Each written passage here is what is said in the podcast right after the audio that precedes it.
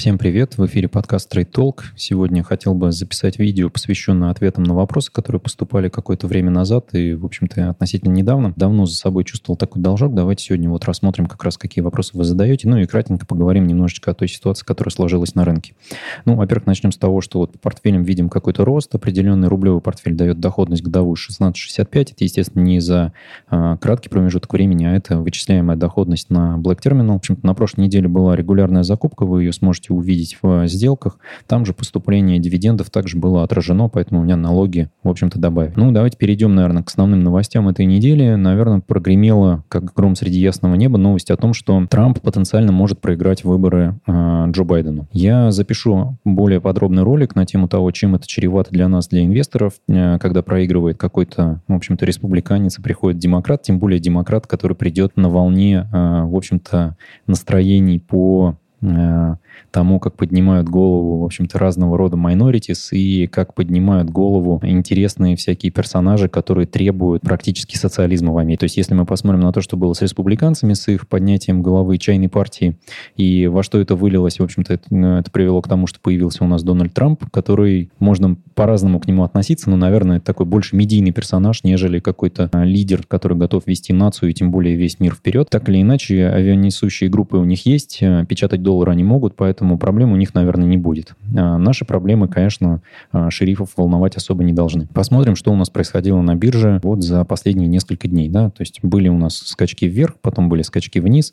Все это дело, конечно же, сопряжено с тем, что волатильность на рынках безумная, все это таскает туда-сюда. Непонятно, что делать долгосрочным инвесторам. Я уже не раз объяснял, что в американском рынке я пока что остановил любые закупки. Я потихонечку там бывает закупаю, когда какие-то интересные мне позиции падают в цене. Например, вот э, фонд VPU, о котором я последнее видео снимал, удвоил в нем позицию, ну, удвоил, да, это сумма там всего лишь на 1000 долларов очередная прибавилась. Но до 15 августа я, в общем, остановил любые закупки в долларовом портфеле в Interactive Brokers и пока что покупать ничего не буду, потому что я пока не вижу нормальных уровней по инструментам, которые отслеживаю для себя.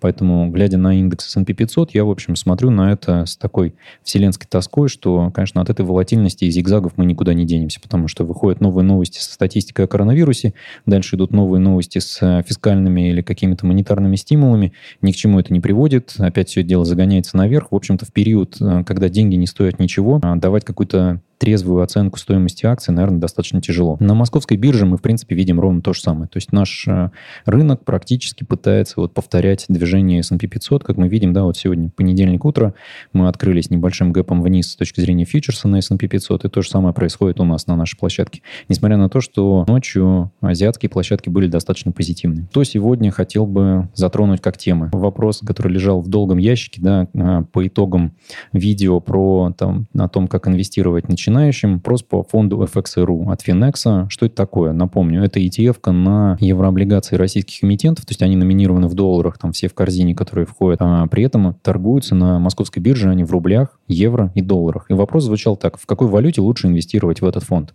На мой взгляд, а, ответ простой. В валюте, в котором инвестирует сам фонд. То есть фонд инвестирует в долларах, соответственно, и нам лучше инвестировать в долларах. Тем более, что мы получаем для себя 5% годовую доходность в долларе, и это гарантированная наша доходность, если мы заводим сюда именно э, американскую зеленую бумажку. Да? Если мы заводим сюда рубли, то мы можем с вами получить э, достаточно серьезную волатильность, потому что курс рубля скачет то туда, то сюда. Соответственно, мы можем получить и убыток по этому инструменту, а убытки нам не нравятся, да, поэтому хотелось бы, конечно, получать прибыль. Ну и напомню, что такого рода инструментами лучше владеть на брокерском счете. Почему? Потому что есть налоговая льгота трехлетнего владения. Соответственно, вы избежите в том числе валютной переоценки. Что есть такая у нас страшная история, что вы можете инвестировать доллары на московской бирже, потом продать этот инструмент, не заработать ничего, но заплатить налоги. Почему? Потому что за время вашего владения этими ценными бумагами курс рубля улетел вниз, и вы получили по валютной переоценке получили прибыль. Чтобы этого избежать, можно владеть бумагами, которые номинированы в долларе и торгуются на московской бирже, более трех лет. Это приводит нас к тому, что вы э, не попадаете на э, валютную переоценку в части налоговой льготы 3 миллиона рублей каждый год. Соответственно, до 9 миллионов рублей можно высвободить таким образом, если владеть бумагами э, более трех лет. В целом, я, конечно, как э, такой долгосрочный инвестор рекомендую такого рода бумагами, как э, евробанды, держать их в портфеле на случай, если все полетит в тартарары, и вы сможете эти деньги вынуть и купить какие-то супер подешевевшие активы. Если же нет, то логично держать часть портфеля в долларах и инвестировать вот в такого рода инструменты. Тем более, что годовая доходность здесь достаточно хорошая. Она упадет со временем, конечно, в этом году она будет намного ниже, чем в прошлом году. Это будет выше, чем инфля... инфляция в долларе, и это будет выше, чем вы будете вкладывать там в суперзащищенные трежеря э, американского казначейства. Перейдем к немножечко другим вопросам. Рассказать просили про Simon Property Group. Что я думаю на этот счет? Я здесь, наверное, приведу в пример а, отличную статью на visualcapitalist.com, где разбирается, каким образом наши технологические гиганты зарабатывают свои миллиарды. Напомню, кто эти технологические гиганты.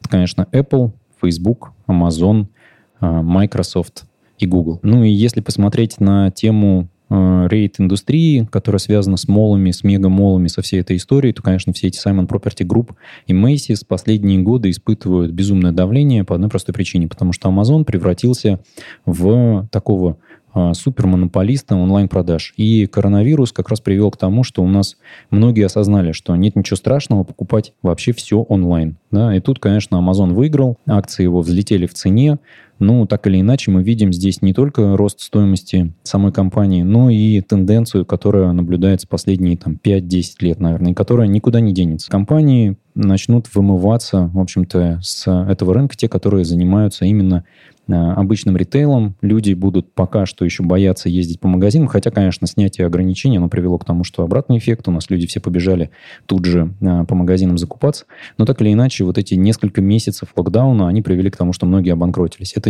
так или иначе приведет к тому, что собственники недвижимости, такие как Simon Property Group, начнут терять доходы. Я уже писал в телеграм-канале про Brixton Property Group, на которая выглядит достаточно интересно на текущий момент, но при этом она теряет свои доходы и, в общем-то, срезала дивиденды. Вот компании, как Simon Property Group, они пока о таких вещах не объявляли. Они в целом объявили о том, что до конца года заплатят дивидендами э, живыми, да, и получим мы с вами, если будем владеть акциями, 8% доходность э, до конца года. Это очень хорошо, на самом деле, да. Но если вы покупали, конечно, эти бумаги по ценам там 140, 130, э, да, то вы, конечно, таких цен очень долго не дождетесь. И я не уверен, что вы их дождетесь вообще. Потому что рейд-индустрия, она, конечно, очень волатильна, особенно вот вся связанная с мегамолами. Во-первых, на фоне того, что тут у нас коронавирус бушевал, да, и все переключились на Амазоны. Во-вторых, э, действительно, проблема индустрии никак не решена. То есть э, она, конечно, будет иметь сниженную выручку и иметь большие долги. И вот как раз про кризис больших долгов, я, кризис плохих долгов я уже снимал видео, можете посмотреть, ссылку оставлю в описании. На мой взгляд, э, бумага выглядит на текущих уровнях закупки выглядит интересно. А, в горизонте двух-трех лет, если компания начнет справляться с, со своими проблемами. Но даже при таком прогнозе я часть портфеля в эту бумагу заводить не буду, потому что все-таки рейд-индустрия, она достаточно рискованная. Я пока что рисковать отдельными бумагами не хочу. Я буду инвестировать только в фонд VNQ от Vanguard, который включает в себя большое количество рейд-компаний. Следующая компания, о которой просили рассказать, это компания Safern, а, тикер SO. Ну, она в целом входит в портфель, о котором я снимал относительно недавно ролик, да, вот последний ролик про компании из э, сектора utilities. Компания достаточно большая, имеет, э, насколько я понимаю, высокую долговую нагрузку. Да, давайте быстренько посмотрим. Ну, здесь по E-ratio хороший, форкаст хороший по ней, растет на 4% и выплачивает высокие дивиденды. Давайте-ка дивиденды посмотрим. Действительно, 4,69. И давайте посмотрим оценку. Оценка по модели дисконтированных денежных потоков говорит нам о том, что компания на 25% переоценена. В целом, обычно, когда я смотрю на, на такого рода компании, я, конечно, понимаю, что, ну, наверное, а, DSF, а, вот этот метод, он относительно прав, да, и там, ну, по какой-то причине акции компании сейчас торгуются на высоте, на определенной, ну, видимо, все связано с тем же самым, да, что многие инвесторы готовы инвестировать только в какие-то защитные бумаги, и вот защитной индустрии. SO это как раз вот, ну, компания из сектора utilities, но при этом у нее достаточно хороший показатель pay ratio, на мой взгляд. Но есть проблема, видимо, с долгом, именно поэтому и с а, ее ростом, да, и компания кажется немного переоцененной. То есть что мы видим на пятилетке, пятилетке. На пятилетке компания возвращала 60% э, акционерам и имеет низкий показатель бета. То есть она не так волатильна, как э, рынок. Да? То есть рынок для нас это S&P 500, здесь как бы волатильности практически нет. Отдельную бумагу можно было бы посмотреть на какую-то сумму в, в портфель, но я все-таки приверженец того, что заходя в какие-то индустрии, можно покупать а, секторальные ETF, например, вот такие как VPU, либо формировать для себя портфель из нескольких бумаг, потому что делать ставку на одну компанию, наверное, с точки зрения долгосрочных инвестиций, это не очень хороший вариант. Здесь а, стоимость бумаги 50 долларов, то есть в целом ее можно регулярно покупать, да, по одной бумажке э, там раз а, в месяц, например, да. Это не так уж и много, это там всего порядка 600 плюс долларов э, за год, ну, пока что, да, то есть она, конечно же, может до 70 дорасти в какой-то момент времени, и я думаю, что э, чем тяжелее будет у нас э, финансовое состояние многих компаний, тем больше народ будет бежать у нас, инвесторы, в какие-то защитные активы. Ну, понятно, будут такие хайповые истории, как Тесла и прочее, но так или иначе в защитные активы тоже будут инвесторы заходить. Поэтому эта бумага, на мой взгляд, какой-то гэп еще вверх имеет. То есть она может быть немного более переоцененной, чем она на текущий момент является. Да? То есть по дисконтированным денежным потокам а, Simply Wall Street уже говорит, что ее покупать, в общем-то, бессмысленно. Но напомню, что рынок может быть э, иррационален дольше, чем вы платежеспособны. Конечно, как одну бумагу в портфеле я бы себе не стал брать. А, посмотрите ролик про сектор Utilities, про ETF-ку VPU и про 10 компаний, которые туда входят. Там, в общем-то, вы сможете найти себе ну, по какое-то подобие портфеля. Следующая бумага — это про, про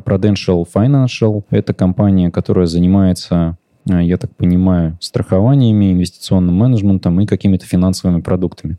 В Штатах таких компаний очень много. Напомню, что там множество есть финансовых советников, разного рода брокеров и такого прочего. Здесь вот мы видим, что есть аналитиков из шести. А, про дивиденды говорят, что они хороши, да, оценка компании достаточно на высоком уровне, финансовое здоровье не очень, в прошлом она вела себя не очень. Что мы здесь видим? Да? Мы видим, что у нее а, долговая нагрузка, она достаточно тяжелая на компании, и текущие ее платежи по обслуживанию долга находятся на высоком уровне. Ну, давайте посмотрим, что у нас здесь было период, когда долги превышали активы, сейчас долги ниже, чем активы, ну и, в общем-то, на мой взгляд, с точки зрения финансовых организаций, это вполне себе нормальная ситуация. Единственное, что э, в текущий момент, когда ставки находятся на супер низком уровне, компания теряет доходности от продажи новых продуктов. При этом ей приходится обслуживать старый долг. Поэтому тут, наверное, будет интересно, если она сможет э, свой долг конвертировать на, в текущих ставках. Посмотрим, что из этого может получиться. Debt to equity 61 – это высоко, да, и interest coverage interest payments on its debt, a novel card ну вот, видите, у нее а, с точки зрения долга, у нее платежи достаточно на высоком уровне находятся. Это интересно.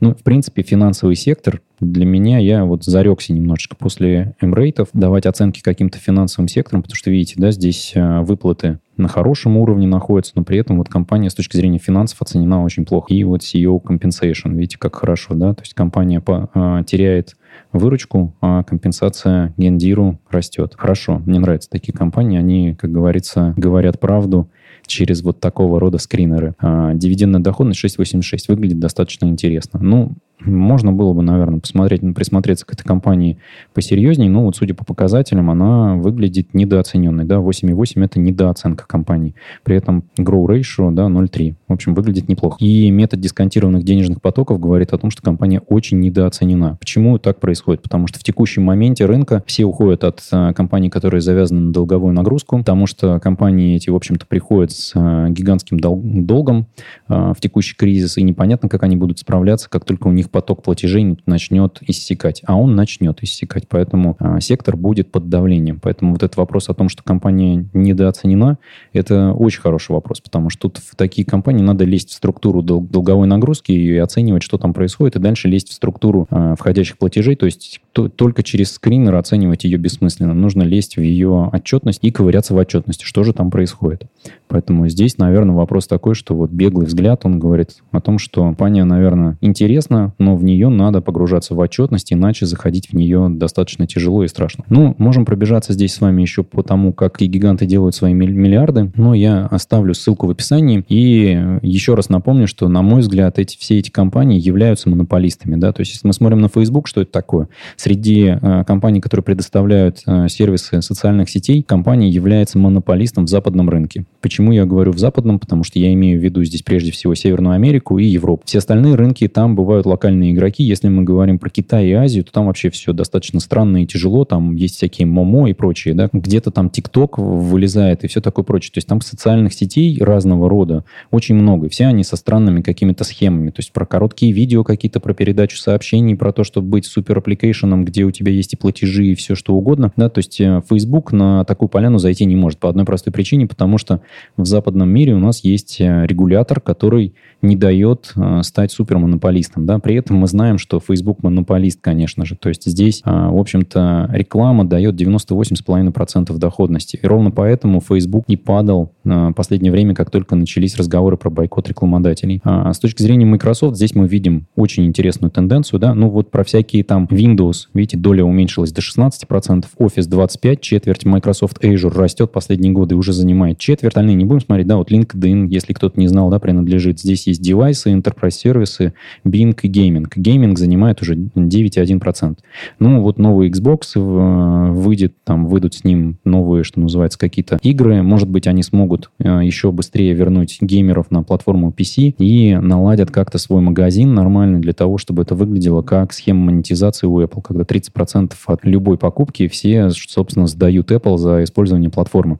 Здесь пока мы такого не видим, потому что развиваются какие-то сторонние платформы геймерские. Но я считаю, что у Microsoft есть большие перспективы в этом отношении. Для себя я Microsoft держу именно как компанию, которая является законодателем и монополистом с точки зрения корпоративного ПО, потому что кроме Windows и Office зачастую для каких-то рабочих задач использовать ничего невозможно. Да? Есть, э, понятно, сейчас начнется холивор какой-нибудь в комментариях в формате «я сижу на Маке», что ж ты там про винду рассказываешь? Да, на Маке можно работать, но это только офисная вся история. Как только вы заходите в какую-нибудь профессиональную среду э, программирования, либо профессиональную среду коннекта с э, какими-то девайсами, там PLC-контроллеры и все такое прочее, только Windows, причем иногда только Windows XP, что, в общем-то, э, такая большая боль для IT-команд поддержки, потому что разработчики не развивают свои продукты, несмотря на то, что там понавыпускали кучу девайсов по всему миру, и саппорта практически нет. Это вам не Apple инфраструктура. Ну и, в общем-то, все, мы живем с вами, весь корпоративный сектор живет на Windows, Office, и, в общем, многие перелазят в Azure незаметненько. Вы даже можете не знать, что ваша компания сидит в Azure, и как минимум Active Directory у вас может там ковырять. Alphabet, который, он же Google, здесь все просто, здесь э,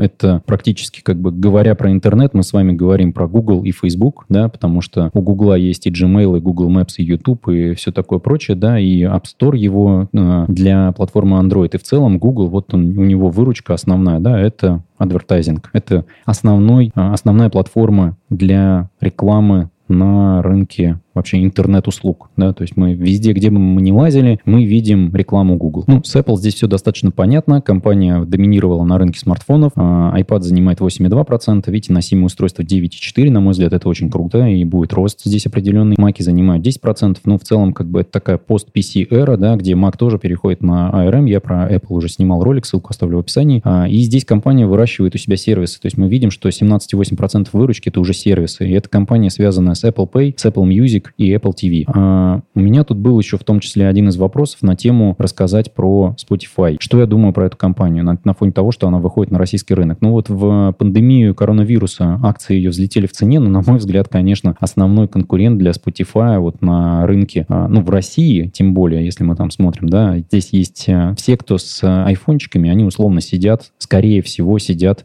на Apple Music. При этом огромная доля тех, кто сидит во ВКонтакте и в Яндекс Музыке. И ни, ни у кого нет особой там цели уходить на какой-нибудь Deezer или Spotify. Те, кому нужен был Spotify, уже давно через VPN себе зарегистрировали Spotify. Я уж посидел на нем какое-то время, понял, что это не очень хорошее приложение, ушел на стандартный Apple Music, потому что он везде синхронизируется. Те, кто сидит на Deezer, спокойно сидит на Deezer. Яндекс Музыка тоже решает определенные задачи для многих людей.